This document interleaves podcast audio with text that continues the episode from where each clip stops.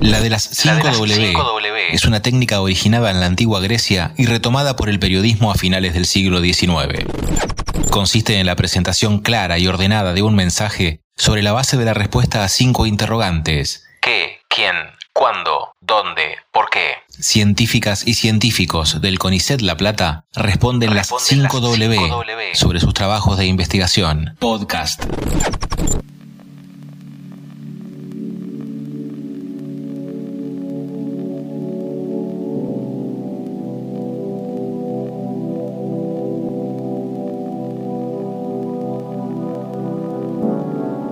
Hola, soy Mariana Vendersky y soy neuróloga y neuroanatomista.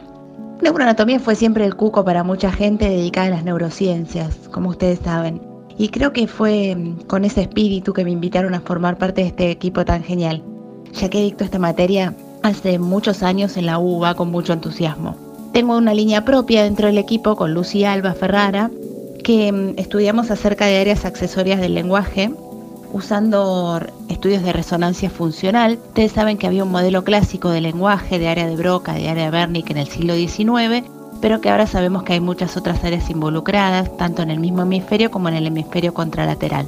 Entonces nosotros lo que hacemos es someter a voluntarios sanos a estos estudios de resonancia funcional, donde ellos tienen que hacer distintas tareas de lenguaje, como por ejemplo procesar metáforas o entender el significado mm, de alguna palabra, tomar alguna decisión semántica, definir si una frase está bien o mal construida gramaticalmente, definir si una frase se dice en tono sarcástico o no, cosas por el estilo. Estas redes, si uno las entiende mejor, puede comprender mejor cómo se afectan en un montón de enfermedades clínicas, como por ejemplo el trastorno por déficit de atención, la esquizofrenia, varias demencias y así. Por otro lado, hacemos esto mismo en sujetos candidatos a cirugía de epilepsia, estos sujetos son gente que tiene epilepsia refractaria desde hace muchos años y a quienes se les va a resecar un pedacito de corteza cerebral para controlar su epilepsia.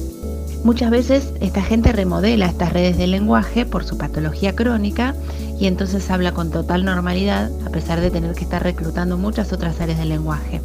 Y otras veces esta remodelación tiene lugar después de la cirugía receptiva. Bueno, eso es lo que estamos viendo ahora con los pacientes con epilepsia.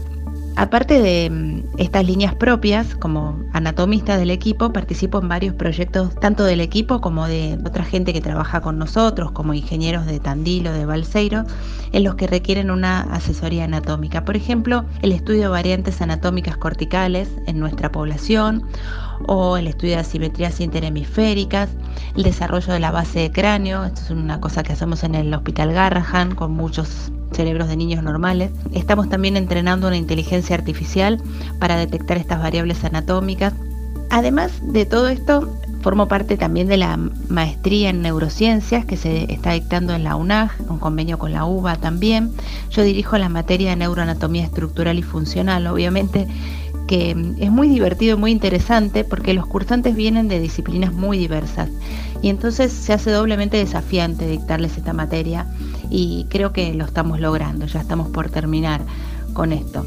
Por último, hago algunas investigaciones clínicas en dolor, sobre todo en neurofisiología intraoperatoria y también en enfermedades del sistema nervioso periférico y extra científico, pero en realidad usando ambos hemisferios, yo dibujo historietas, principalmente de libros clásicos, que leo con mi hemisferio izquierdo e ilustro con mi hemisferio derecho. podcast.